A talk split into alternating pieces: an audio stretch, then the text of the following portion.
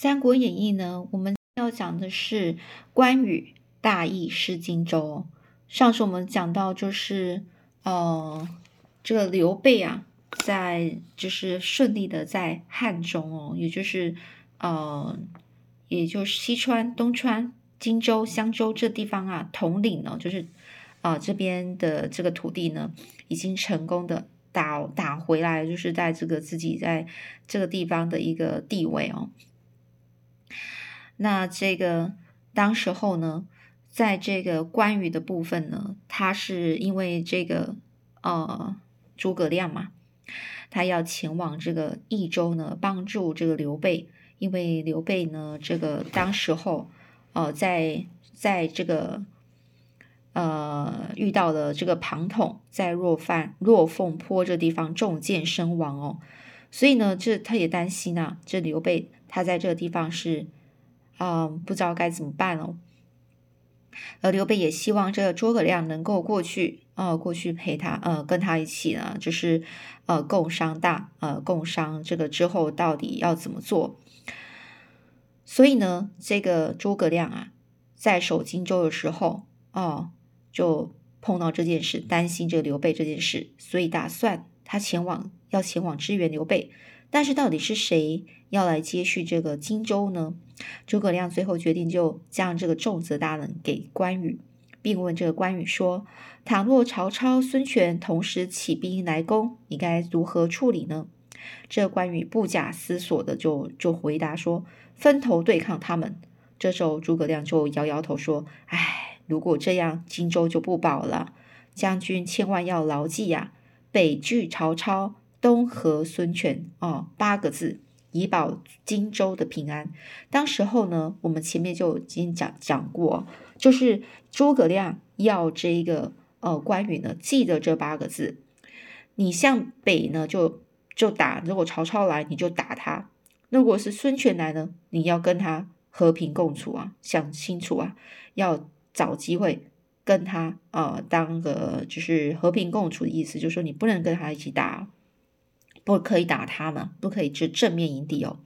这关羽听完是点头表示哦，嗯，那一定会将这个诸葛亮的话整个铭珠肺腑哦，铭珠肺腑就是心里啊，找牢记在心里，不敢遗忘啊。而至于这个孙权的部分呢，也是一日不忘要索回荆州啊。这一天呢，这张昭啊，也就是孙权派孙权的阵营的人哦，张昭哦，他就献一个计谋说。那我们就假装啊，抓了诸诸葛诸葛瑾哦，诸葛瑾就是诸葛亮的哥哥哦，哦，我们就假装抓了诸葛瑾一家老小，然后再让诸葛瑾入这个去这个益州哦，告诉他的弟弟诸葛亮，诸葛亮一定会看在这个手足的手手足之情的份上，劝刘备归还荆州的。手足之情就是兄弟姐妹之间亲密又深厚的情感哦。叫手足之情，结果呢？这诸葛瑾啊，无功而返哦，无功而返就是并没有成功啊。于是孙权又要鲁肃，务必想方设法要回荆州。孙权要谁？要鲁肃，又又又又去找鲁肃，请他去想方设法，就去遭到遭遇到这个困境的时候，不屈服，不放弃，想尽一切办法来克服哦，叫做想方设法哦。那鲁肃呢？打算就要怎么做呢？他就宴请关羽，宴请就是指他就对这个叫这个关羽过来啊，一起吃啊，请他吃饭，以好言相劝啊。如果关羽不从，那就让事先埋伏的刀斧手杀了关羽。结果关羽呢，他只带了亲近的随从十余人，单刀赴会啊。单刀赴会意思就只有他他一个人，然后带几个人过来。最后还佯装喝醉，佯装就假装喝醉了，拉着鲁肃作为人质哦，反而把这个鲁肃当做人质哦，怎么样？东吴军队很怕鲁肃被伤哦，所以都不敢恣意妄为，恣意妄为就任意胡作，呃，任何的，就是呃，任何的，呃，任何的呃不好的事情哦，不敢做任何的举动哦，直到关羽上了船哦，才放了鲁肃。哦，有说这个嗯，关羽也知道说这个鲁肃在想什么啦哦，所以呢，他就假装喝醉，然后拉着鲁肃作为人质哦，是在旁边的刀刀斧手都不敢，怕伤到这个鲁肃，所以根本也不敢对付这个关关羽哦。直到关羽上了船哦，要回去这个呃荆州的时候呢，他才放了这个鲁肃。孙权知道之后，勃然变色，这样非常生气啊！本来想要兴兵取荆州，本来兴兵想取荆州，就想要打，呃，就是起兵呢，就是攻打荆州。后来接获曹操起三十万大军来攻东吴的消息，因而作罢。就说知道了这个曹操也要打他哦，打这个孙孙权哦，他就觉得哎，算算算，不打不打了。不打这个荆州了。不过呢，曹操后来呢，因为听闻刘备自立为汉中王哦，就非常生气啊，想要请全国之兵啊，去这个川哦，川就是去这个益州，就是四川那一带，和刘备一决生死。但是司马懿呢，就劝谏他说：“哦，司马懿就劝这个曹操说啊，刘备和孙权彼此对对方啊是恨之入骨啊。”也就孙权跟刘备他们就不和啊，哦，你就不如派一个人啊去劝孙权哦进军荆州，就是劝这个孙权去打这个荆州。等刘备发兵去救荆州的时候，大王你再去攻打汉中也不迟啊。哦，也就是说，就叫这个孙权去打荆州，刘备就在打荆州的时候，你再偷偷的去偷袭汉中啊。曹操认为啊是非常有理哦，马上就派这个满宠这个人啊为使者哦去见孙权。孙权的谋士顾雍啊认为呢，应该先探看这个，先去探看，就是去试探一下这个呃关羽的态度，再决定下一步的行动。所以孙权又接受这个诸葛瑾的计谋啊，如果关羽愿意和孙权结为亲家。亲家哦，就是又是又是要跟他就是当亲家的，意思是说他他谁要谁呃，就是做那个呃姻亲关系哦，就和关羽啊共破曹操曹军哦，就说诸葛瑾呢，还是就说啊，我们给这个关羽一次机会，我们去试探一下他态度，如果他愿意和孙权啊就是结为亲家的话，那我们就一起合作；如果关羽不肯。那我们就帮助曹操的军队取下荆州哦。后来呢，这诸葛瑾啊，前去荆州为孙权的世子哦，世子就是儿子哦，去求亲哦。求亲就是有可能就是这个关羽，好听说有一个呃义女哦，呃就是义子义女哦，不是亲生的啊，认认做认认女儿啊，是认，所以呢就认谁当女儿就是义女，然后呢。呃，这没想到这个关羽啊，一口回绝哦，一口回绝就是是就是拒绝哦，还说啊，虎女怎可怎可嫁犬子啊？哎，我女儿是老虎哎，哦，就是我是老虎，然后我的我的女儿就是老虎的女儿嘛，我这么厉害的人，我怎么可以嫁让这个我的女儿嫁给那个狗的儿子呢？哦，犬子哦。让孙权觉得这关羽实在是太无理了，就决定连结这个曹曹操的军队，哦，就曹营方哦，请这个曹操从这个陆路起兵哦，哦，然后呢，东吴则领兵从水路去接应，呃，来攻打这个荆州哦。曹操和东吴的行动，哦，就被这个汉中王刘备得知啊。急需是，于是他就很很很急急忙忙的和这个诸葛亮去讨论哦对策。这诸葛亮就好像早就已心中有数了哦，心中心中有数，就是对这个状况好像已经了解了，就说那就让这个云长先起兵攻下攻呃攻下这个曹军据守的这个樊城，让敌军从此闻风丧胆。问题就迎刃而解了，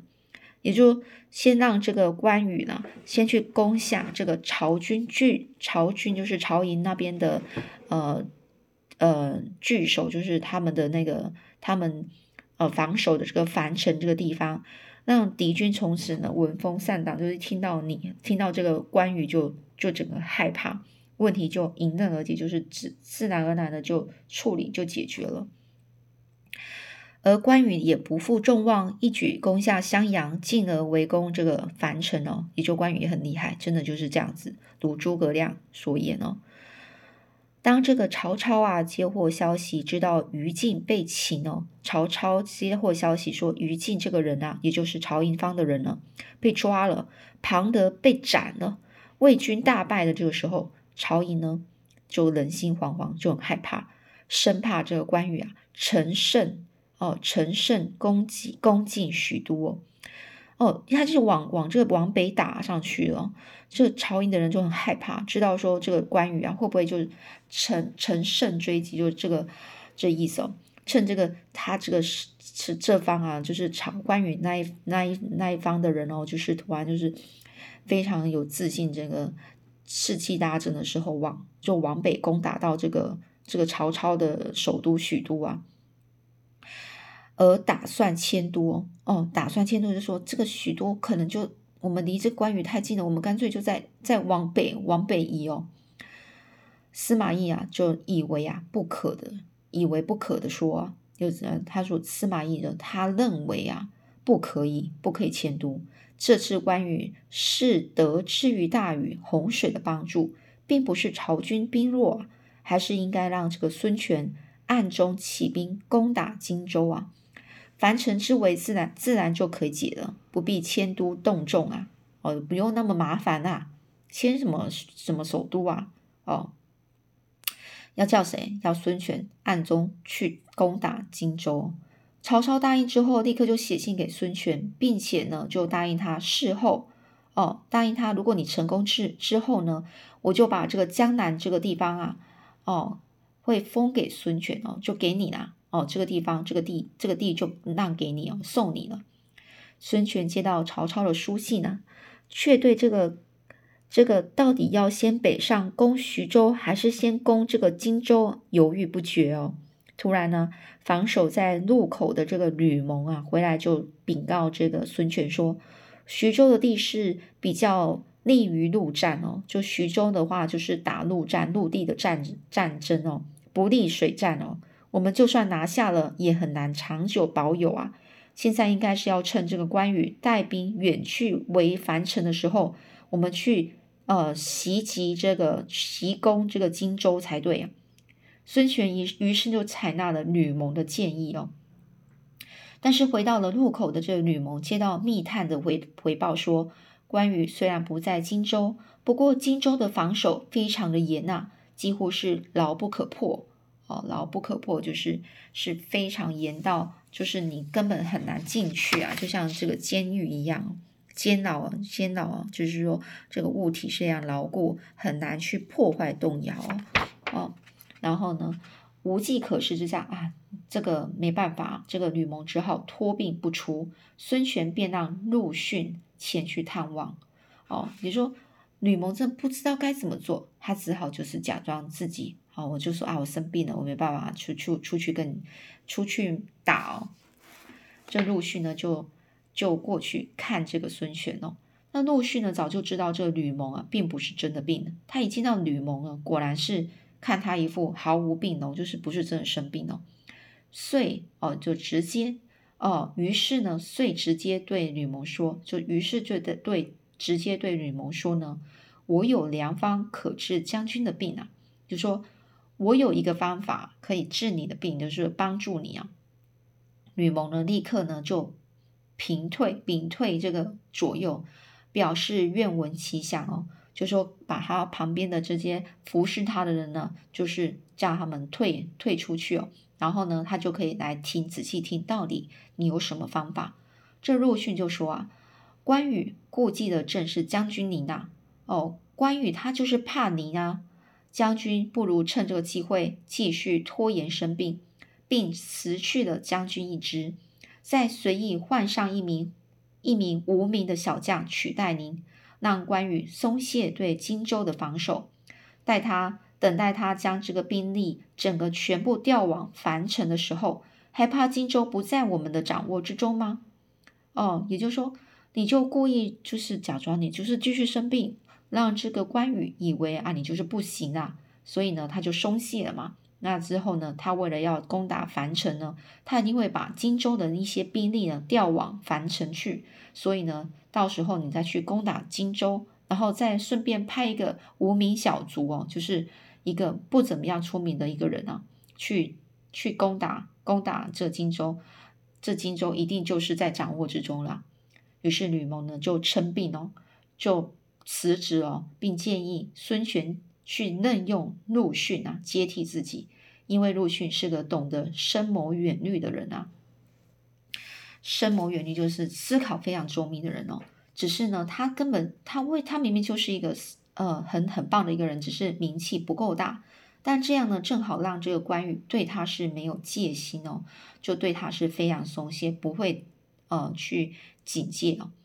有所警戒之心哦。孙权觉得是有道理啊，马上就封这个陆逊为偏将军、右都督，然后带领代替这个吕蒙啊去守这个路口这个地方。而陆逊一到路口呢，便写了一封信，还准备了名马、名酒等哦宝宝物啊，那是礼物，派遣使者一起送给关羽。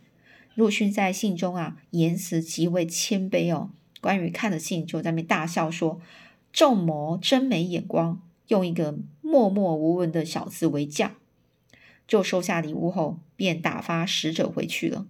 也就说，仲谋是谁呢？仲谋就孙权哦。孙权真没眼光，用一个什么默默无闻，就是这个没有名气、不被大家知晓，就是那种小伙子当做将军哦。关羽，关羽啊，就如这个陆逊所预期的。他就撤走了荆州大半的兵力，调往把这个兵力调往樊樊城的地方。陆逊呢，就将这个情况啊回报孙权了。孙权马上就让这个吕蒙啊领兵啊带领他的兵呃士兵啊进攻进攻哪里呢？进攻荆州哦。吕蒙让这个士兵扮作商人，然后呢乘坐商商船往这个荆州前进。一到荆州之后，这烽火台的守备士兵就询问哦，说你是要干嘛的哦？那这个吕蒙这士兵呢，他们假装的士兵呢，就说：哦，我们是要躲避风浪啊，然后呢，再献上一些财物，让这个船只停泊江边，等到二更天的时候，将烽火台上的这个官军啊，呃，这个官兵哦，都绑起来哦，扶绑住。再要他们劝守城门的人打开城门，就这样如此轻而易举的就进入了荆州城了。之后，吕蒙呢又让这个于帆呢去劝劝降哦，劝降这个驻守公安的傅士仁和正还驻守这个南郡的糜糜芳哦，也就是说去劝这个这两个另外守守南郡跟守公安这两个地方的这个两个人哦。如此一来，整个荆州都归属于这个孙权的吴国了，就是东吴了。当这个曹操得知东吴准备袭击荆州的时候，便决定将消息透露给关羽，好让他去救樊城之困。哦，同时在关羽退兵的时候，让徐焕前去夹击，逼得关羽啊，就是整个战败哦，最后被抓。而孙权呢，就劝降关羽。哦，孙权就劝这个关羽投降哦，但关羽就不想投降嘛，于是呢，就将关羽和他的儿子关平两个人啊处斩哦，就处于死刑。所以这一代豪杰就这样命丧黄泉了。这享年哦，就是他死的时候在五十八岁哦，就这样关羽就去世了。那这就是所谓我们很有名哦，很有名的这个呃关羽大意失荆州哦，也就是他败在哪里呢？败在他非常骄傲，所以呢，呃，我们可以说，嗯，这个，嗯，关羽呢，其实很有智谋，也是很聪明，然后有勇有勇气，有很勇敢的一个人哦。但是他就是败在他非常的刚愎自用、骄傲啊。好，那我们今天就想先讲到这喽。